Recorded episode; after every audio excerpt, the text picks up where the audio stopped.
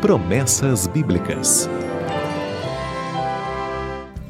Olá, eu sou o pastor Eliezer Ramos trazendo as promessas bíblicas para você.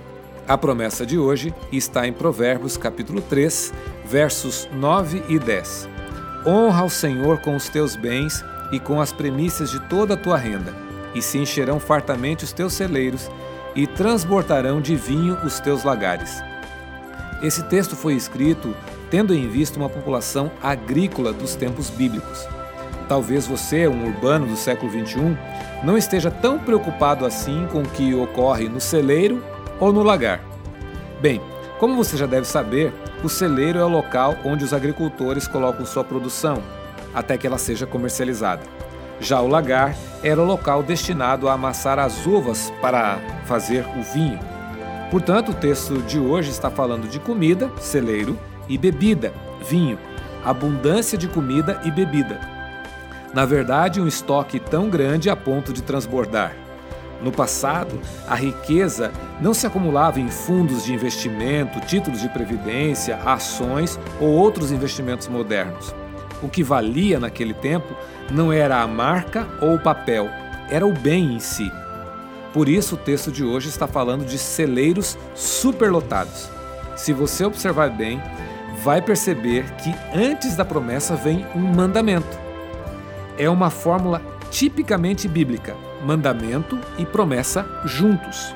O mandamento diz respeito a honrar a Deus com os bens, com as primícias da renda.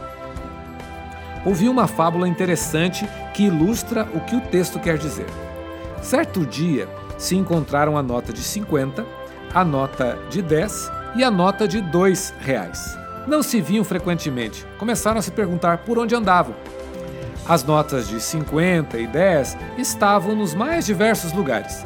Porém, se surpreenderam ao ouvir que a nota de dois reais estava sempre na igreja. A história faz a caricatura de um triste fato. A maioria das pessoas deixa para Deus as sobras.